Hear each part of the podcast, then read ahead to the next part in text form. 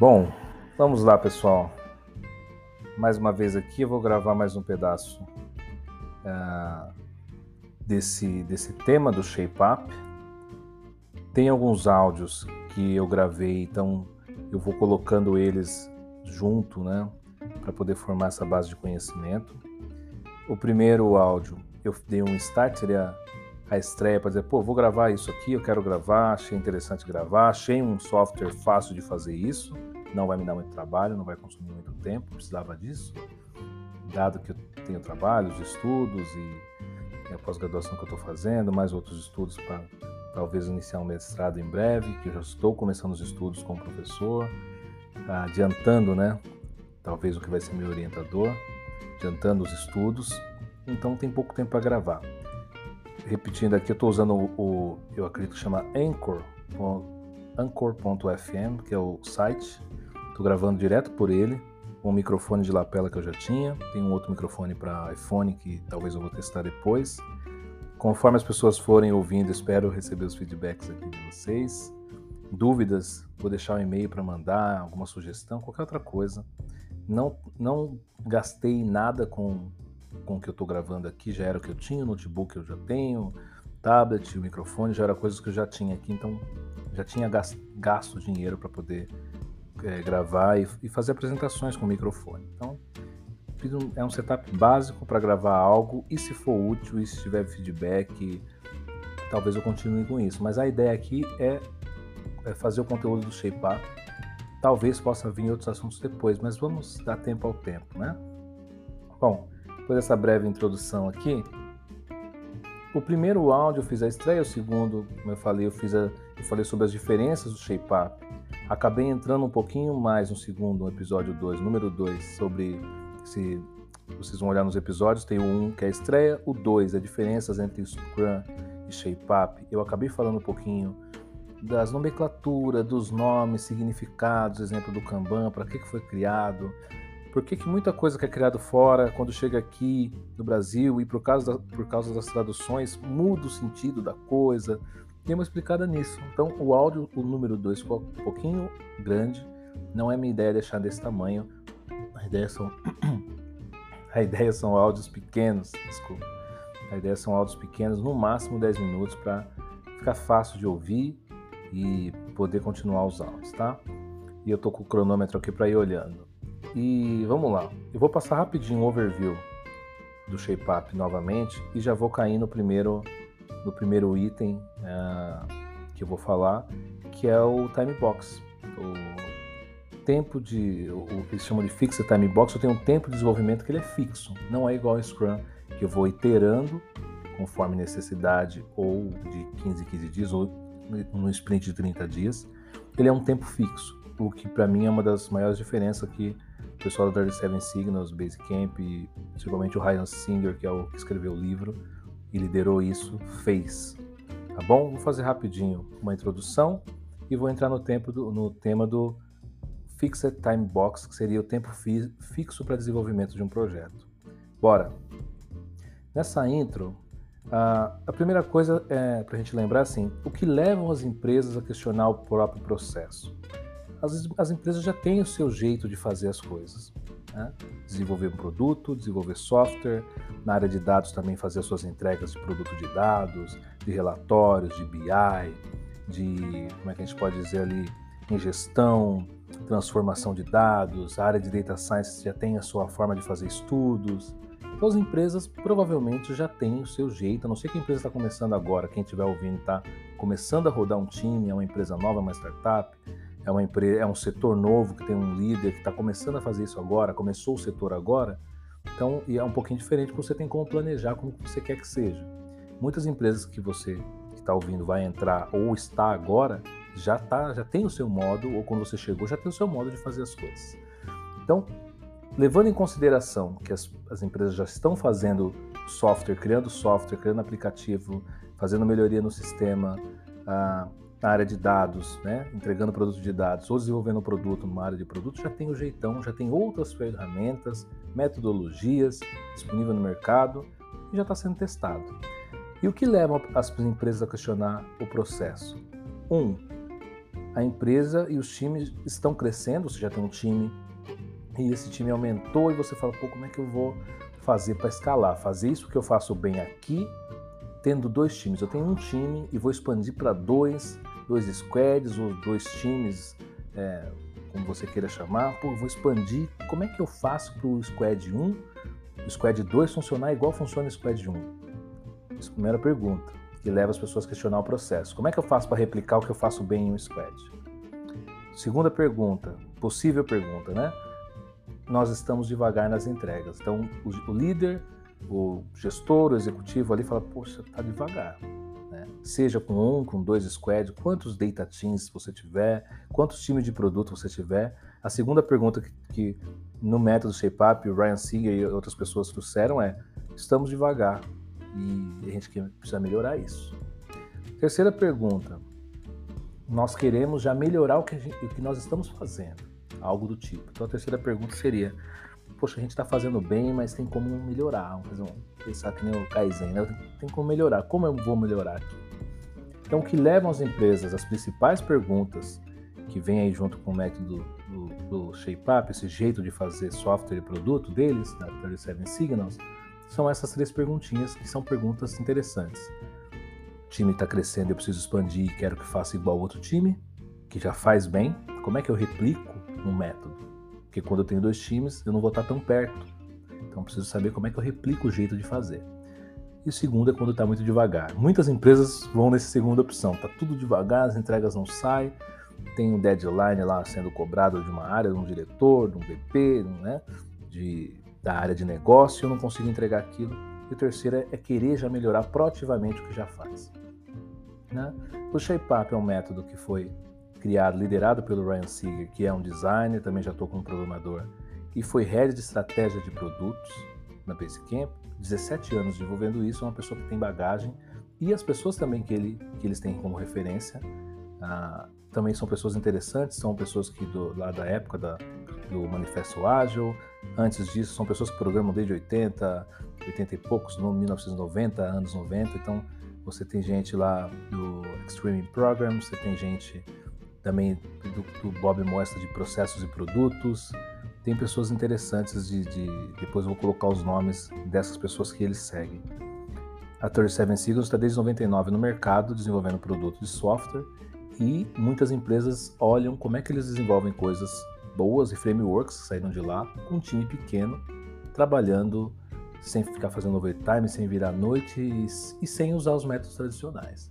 E consegue ter faturamento. Essas são as perguntas que muitas pessoas fazem a 37 Signals.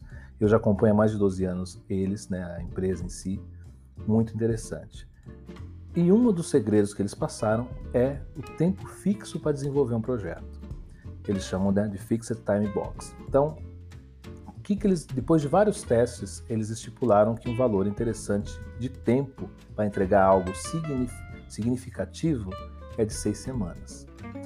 Pode variar? Pode, de quatro a seis é o que eles deixaram lá.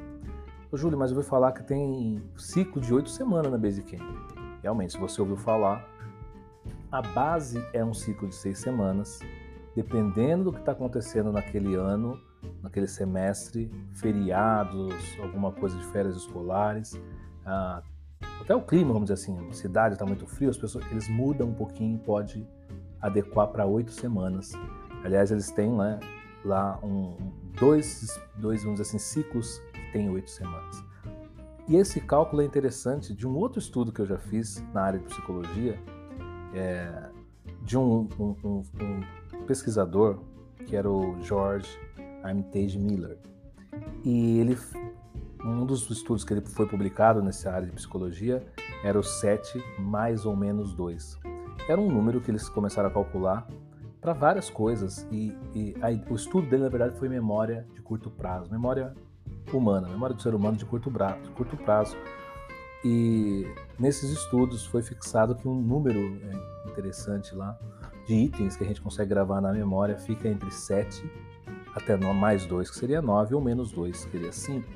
É interessante que é, eles não citam nada sobre esses estudos, mas até os, os estudos do Alan Turing e outras, outros estudos sobre computação do século XIX, é, é, 19 e 20 é, sobre memória, vamos colocar 19, século 19 e 20 melhor, sobre memória também vai por essa linha. Né? Por, consequente, é, é por, por, coincidência, vamos dizer assim, eles também adotaram seis semanas como um, como um número que é interessante para fazer uma entrega funcionando, rodando em produção, documentada ao mínimo que a pessoa consegue achar aquilo e que faça sentido para o time e para a empresa. Então, o time box, o, o, é, o shape up, ele tem um tempo de desenvolvimento fixo em seis semanas, um ciclo de seis semanas. Ah, diferente de outros métodos, né, que tem, é, você vai iterando deles, não, você tem um tempo fixo, significa que, isso significa que, dado um projeto, eles não, ah, para um time não é entregue uma tarefa, sempre um projeto, seja ele, seja ele um projeto que vai ocupar seis semanas ou um projeto que vai ocupar duas semanas. Então pode ter projetos menores? Pode, mas nenhum vai passar os, uh, um, um tempo de seis semanas. Só que assim, quando você entrega um projeto para um time, automaticamente você já sabe se esse projeto vai durar seis semanas ou menos.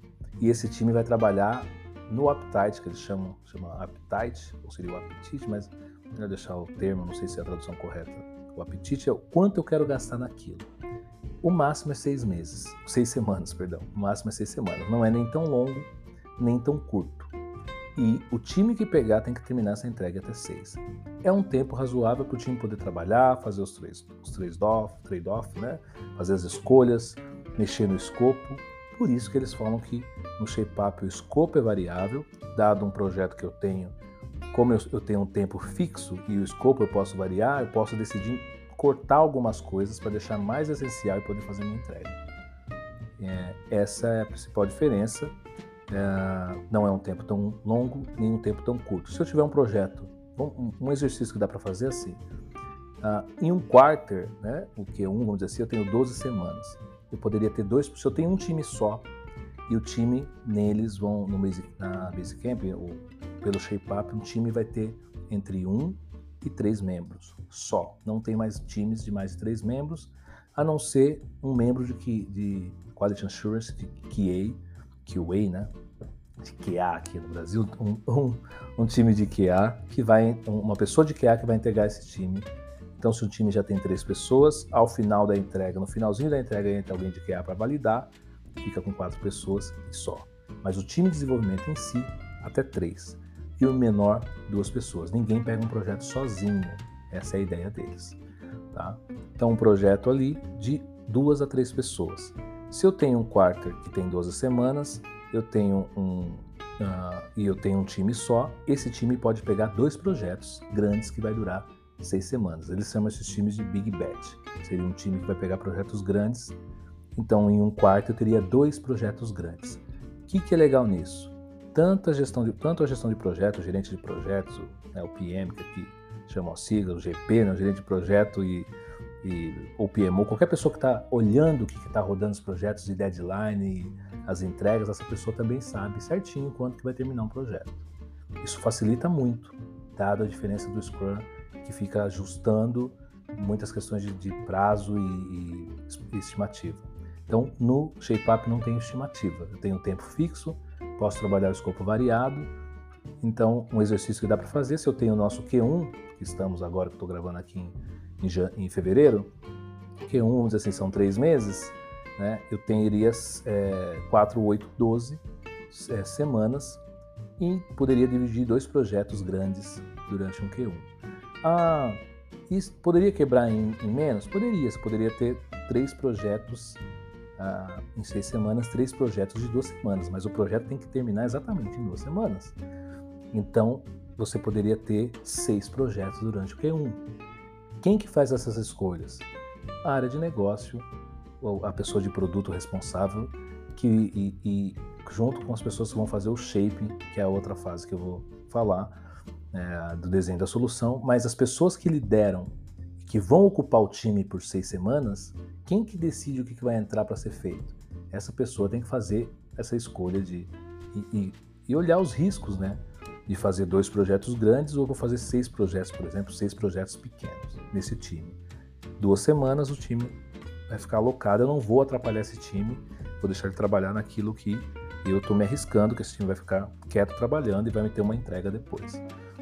Eles têm um cálculo mais ou menos lá que eles, eles rodam de 6 a 8 projetos é, para um time pequeno, né, nesse, nesse, cálculo que eu estou fazendo. Você pode fazer um pouquinho a mais, é, mas nunca mais de 8. De novo, nunca mais de 8 projetos. Depois eu vou passar esse cálculo e escrever também na descrição. Vou fechar por aqui. ShapeUp tem ciclo fixo. ShapeUp não tem ciclo uh, que varia de tempo. Então, se eu estou usando um ciclo, ele é fixo, no máximo seis semanas. Tem, posso fracionar em menor? Pode, mas seu projeto tem que terminar nisso que você fechou. Se fechou em quatro semanas, um mês, seu projeto todo tem que finalizar em um mês. Não tem projeto arrastando deadline, não, não tem. Fechou, fechou. Se não entregou, tem uma outra ferramenta que eles chamam de Circuit Breaker, mas a gente fala em, outra, em outro áudio. Terminou, não terminou tudo, faltou, deu problema no projeto, perdeu o projeto. Não, eles não mexem nesse projeto de novo, não passa de tempo. Isso volta lá para o pitch, volta lá para o shaping, para depois, né? Vai para o framing de novo, vai para o pitch. Talvez eles nem apostem nesse projeto de novo. Essa é a ideia, tá? Não é um projeto que estourou o tempo, ele não é prorrogado. Beleza, pessoal? Fechei aqui a questão do ciclo fixo e escopo variado. Dá para falar mais sobre escopo variado? Putz, dá. Mas vou fazer em outro, outro áudio. Perguntas, mandem aqui, escrevam aí quem ouvir esse, esse, esse podcast, vamos dizer assim, né? Se ouviu, gostou, tem dúvida, escreve que eu vou fazer, vou responder. Ah, o que puder ir colaborando aqui com vocês. Um abraço.